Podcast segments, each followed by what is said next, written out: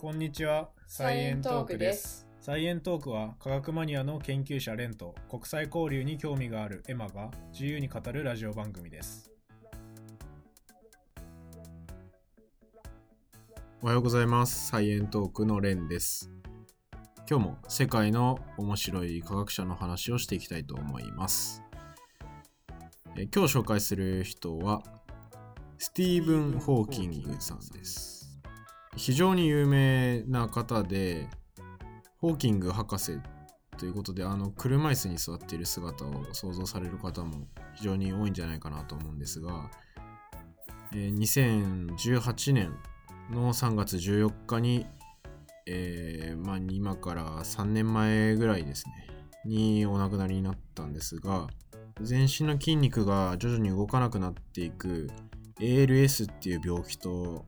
戦い続けてきた車椅子の天才科学者っていうところで、まあ、いろんなところでも取り上げられている、えー先生になります。なんで今回ホーキング博士のお話をしようかなと思ったきっかけが、ポッドキャストで宇宙系のお話をしている方々っていうのが、まあ何番何番組かありまして、例えば今科学系ポッドキャストでも毎日投稿されている佐々木亮の宇宙話の佐々木亮さんですとか、コペテンナイトっていう、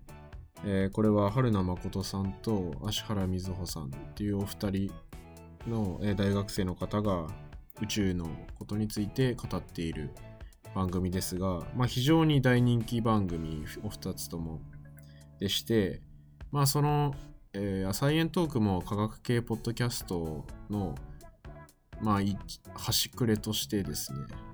まあ、最近ちょっとお声掛けをいただきまして、まあ、もともと僕自身もすごいポッドキャストのリスナーとして、まあ、科学系のポッドキャストっていうのはいろいろ聞いていた番組なんですけども、まあ、この番組の中でも、まあ、どういう番組なのかっていう CM みたいなものをちょっと挟ませてもらおうかなと思ってまして。でせっかく CM を流させてもらうんだったらちょっとその CM につながりそうなことを話した方がまあ面白いんじゃないかなって思いまして。で今回はえーホーキング博士の、まあ、ちょっと宇宙にまつわるような話も、まあ絡むというところで選んでみました、えースティーブン・ウィリアム・ホーキング博士ですが、えーイギリスの理論物理学者ですね。で、まあ、大体僕科学者の紹介するときにこの人がどういうことをまずは見つけたり成し遂げたりしたのかっていうことと、まあ、その次に、まあ、生涯にわたって、まあ、どんな育ち方をして、どんなところで研究をしていて、っていう、まあ、パーソナリティのところも、まあ、非常に興味が、まあ、僕自身興味があるっていうところがあったりとか、まあ、どんな逸話があったりするのかっていうところについて、えー順を追って話していきたいなと思います。こういう逸話の話って研究に全然関係ないことでも、まあ自分は結構好きで、大体科学者の逸話って面白いんですよね。なんかその人の、なんかちょっと特徴的な性格だったりとか、まあ、あとは単純にエピソードとしてもう滑らない話みたいなエピソードって結構いっぱいあって、まあ、そういうのも一緒にこのコーナーを通してえー紹介していきたいなと思います、えーホーキングさんがやっている研究っていうのは、えー理論物理の分野になるので、えー1963年にはブラックホールの特異点定理っていうのを発表して、まあ、これが非常に出世作になったみたいですね。えー特異点定理っていうのはペンローズ・ホーキングの特異点定理っていう名前で知られていて、中身としては重力は重力の特異点を必要とするかどうか。で、重力の特異点っていうのは、この重力の力場が無限大になるような点、場所っていうところですね。で、これについて、まあ一般相対性理論によって、まあどうやって説明できるかっていうことに関してまとめているのがこの特異点の定理っていうことです。まあ、あとはこれによって、まあ、この理論っていうのが出た後に1971年には宇宙ができた直後に小さなブラックホールが多数発生するっていう理論を提唱していたり、えーブラックホールは素粒子を放出することによってその勢力を弱めてやがて爆発によって消滅するっていう理論を発表して、まあ、こういう理論っていうのは量子宇宙論っていう、まあ、一つの分野になるぐらいの研究に成長していってます。えーこの量子宇宙論っていうのは量子力学によって説明される宇宙のことだったり、まあ、あとは宇宙ができた直後に宇宙がめちゃめちゃ小さかった時代にフォーカスしたような宇宙の話っていうのがこの量子宇宙論というみたいです。でさっきのブラックホールは、まあ、最後に爆発により消滅するっていう理論、まあ、これがホーキング放射っていう、まあ、ホーキング博士の名前がついている現象として残っていてこのホーキング放射っていうのは一般相対性理論によって予想されるブラックホールっていうものは熱的な放射があるっていうのを証明した話みたいですね。このホーキング博士、まあ今僕がつらつらとどんなことを成し遂げたのかっていうのを説明している話って結構分かりにくくて難しい話だと思うんですけど、ま、このホーキング博士自身は一般人の人向けにこういった、ま、理論的な宇宙の話っていうのを、まあ、より簡単に解説するサイエンスライターみたいな才能を、まあ、持っていてで、まあ、それによって非常に知名度も高いっていうことになっています。で車椅子の天才学者っていう風な、まあ、イメージというか、まあ、そういう風に ALS を発症しているにもかかわらず通常は ALS 発症して、まあ、当時は5年程度で、まあ、寿命が尽きてしまうんじゃないかっていう風に考えられていたんですが途中で、まあ、進行が弱まってそこから50年以上にわたって、まあ、研究活動を実際に続けていたっていうのが非常に有名なエピソードです。で晩年はアイトラッキングっていうこの目の動きによってまあ例えばパソコンのカーソルを動かすみたいなことを使っている、まあ、この意思伝達の装置っていうものを使ったり、まあ、スピーチとか会話っていうのは、まあ、実際 ALS 発症した方っていうのはこの喉とか、まあ、発声っていうところにも筋肉を使うので、まあ、だんだんそれが難しくなってくるっていうところで、まあ、会話とかはコンピュータープログラムによって合成音声で行っていたみたいです。これは相当相当すごいなって思います。あともう一つ言われてる業績としてはタイムトラベルが不可能であるっていうことをまとめてる時間順序保護仮説っていうのを提唱していてで過去に行くことを実際に可能にするためには、まあ、無限大のエネルギーが必要だだから、まあ、そんな無限大のエネルギーは存在していないのでタイムトラベルは無理だっていう理論をまあ言っていますね。まあちょっと後々これも面白い逸話があるのでそこで紹介します。宇宙って難しそうという社会の認識を根本から変える大学生2人の宇宙再発見プログラムコペテンナイトは理系女子と文系女子が宇宙をゆるく楽しくわかりやすく語るポッドキャスト番組です。くすっと笑えて宇宙に詳しくなれるコペテンナイトはあなたの知的好奇心を刺激します。毎週水曜土曜に更新していますので、ぜひ一度聞いてみてください。よろしくお願いします。難しそうな宇宙の話をおばあちゃんでもわかるぐらい噛み砕いてお届けする佐々木亮の宇宙話。天文学で博士号を取得した私が1日10分宇宙タイムをスローガンに最新の宇宙ニュースをポッドキャストで毎日更新中です。これからの時代に取り残されないように宇宙の最前線で活躍する方々も登場する佐々木亮の宇宙話で毎日の宇宙習慣を作ってみませんか？ぜひ聞いてみてください。まあ、ホーキング博士の生涯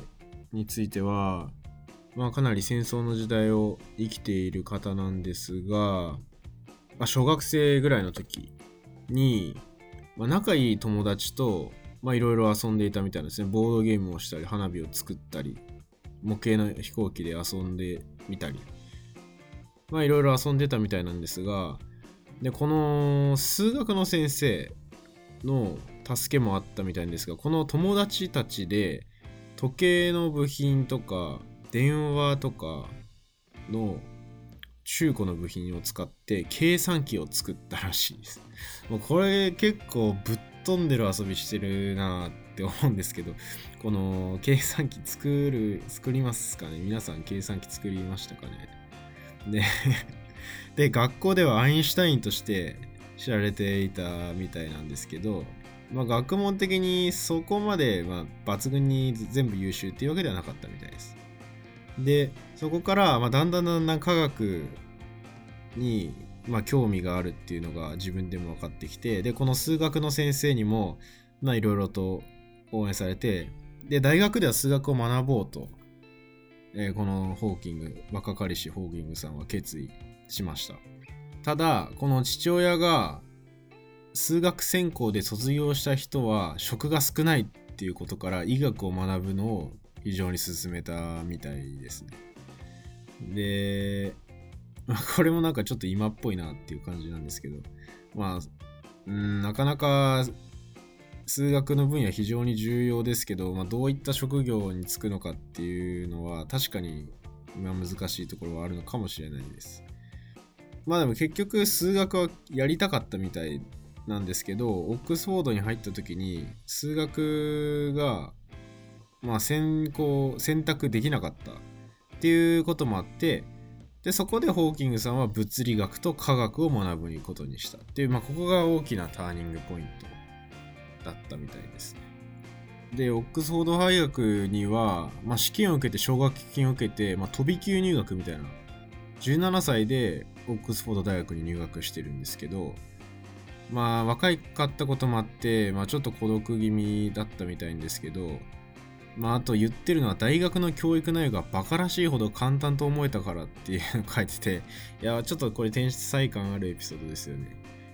で、ここでまた新しい転機が訪れるんですが、まあそうした大学でちょっと孤独感もあった中、まあ2年生とか3年生になってくると、まあ、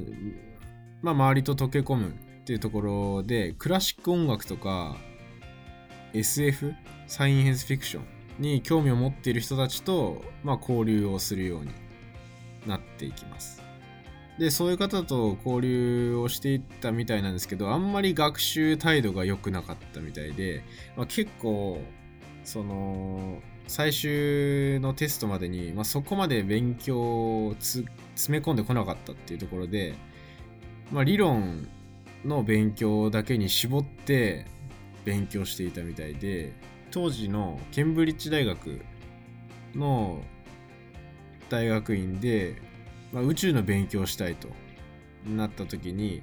まあ、そこの、まあ、理論物理学の問題だけはめちゃめちゃ勉強していたみたいです。で、大学院の時代になるんですけど、まあ、そこの時点で、まあ、かなりまあ、体の調子も良くなかったみたいで、まあ、この時から、まあ、ALS の症状が出てきていて、まあ、ただ病気の進行は医者の医者の想像よりも、まあ、遅くて、まあ、ちょっとずつ、ちょっと支えが必要になったり、話すことがちょっとずつ難しくなったりっていうことはあるんですけど、まあ、それでも研究は続けていたと。実際にホーキングさんが大学院で自分の研究をしている時に、まあ、ビッグバンとかの話が、まあ、物理学会を賑わせていて実際それは正しいのかどうかっていうのをいろいろ議論されてた時代みたいででそこにホーキングさんも一石を投じていてその議論の中には、まあ、ブラックホールの話もあったみたいでで、これについてホーキングさんは実際に論文を書いて、まあ、その論文を通してると。で、最終的には、まあ、そこから研究を続けてたんですが、2018年に、まあ、ケンブリッジの自宅でお亡くなりになったということです。で、まあ、そこはアイザック・ニュートンとか有名な科学者のお墓っていうのが、まあ、ロンドンにロンドン近郊にあるらしくて、まあ、ホーキング博士のそのニュートンの近くに、まあ、現在は埋葬されているということみたいですね。で、まあいろんな逸話もあるんですけど、まあ、例えばこのタイムマシン、ま、やっぱりちょっと僕タイムマシン乗りたいと思ってる派なんでそこがちょっと気になってるんですけどまあこのタイムマシンが不可能という立場の根拠は我々の時代に未来からの観光客が押し寄せたことはない。このことからも裏付けられる。いやーちょっとこれはまあ確かにっていう感じですね。でこの例えばホーキングさん非常に賭け事ギャンブルが好きだったみたいで、まあ、例えばこの白鳥座 X1 にブラックホールは含まれない。ヒックス粒子は発見できない。みたいな話を、まあ、理論として、まあ、これが正しいかどうかっていう賭けをよくやってたみたいでで結局これ賭けに負けた時っていうのは自分の研究が成功した時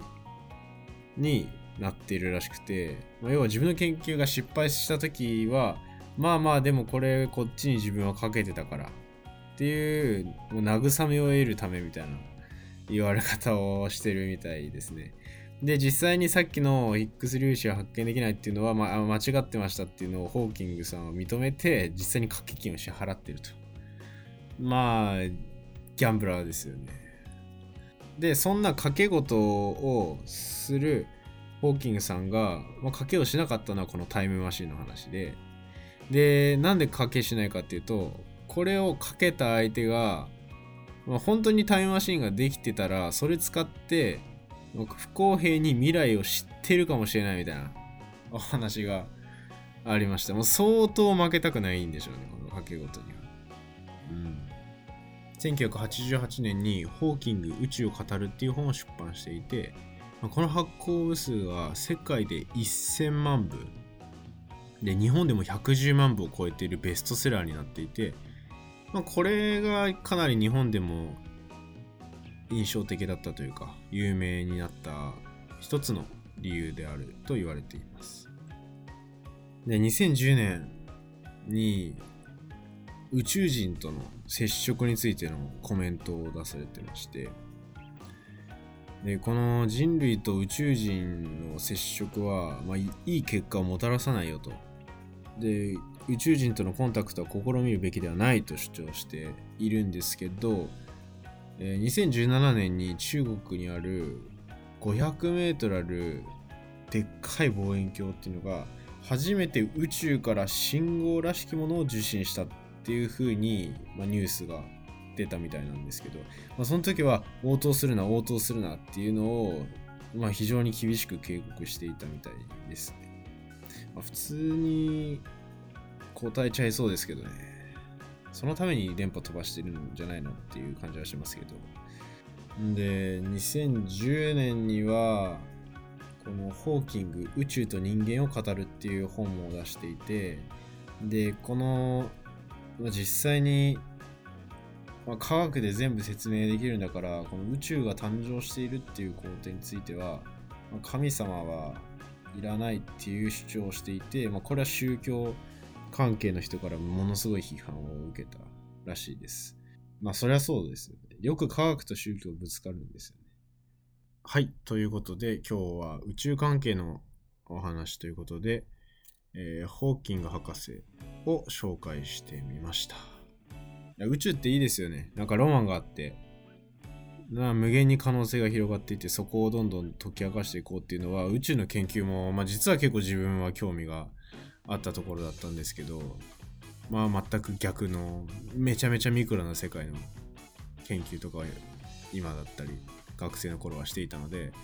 まあ共通点はあんまりないかもしれないですけど、まあ、こうした宇宙の話も実際にいろんな人に聞いてみたいなって思いました。それでは今回はこの辺でありがとうございました。サイエントークは各ポッドキャスト配信サイトや YouTube にて配信しています。Twitter や Instagram もありますので、ぜひチェックしてみてください。よろしくお願いします。以上、サイエントークでした。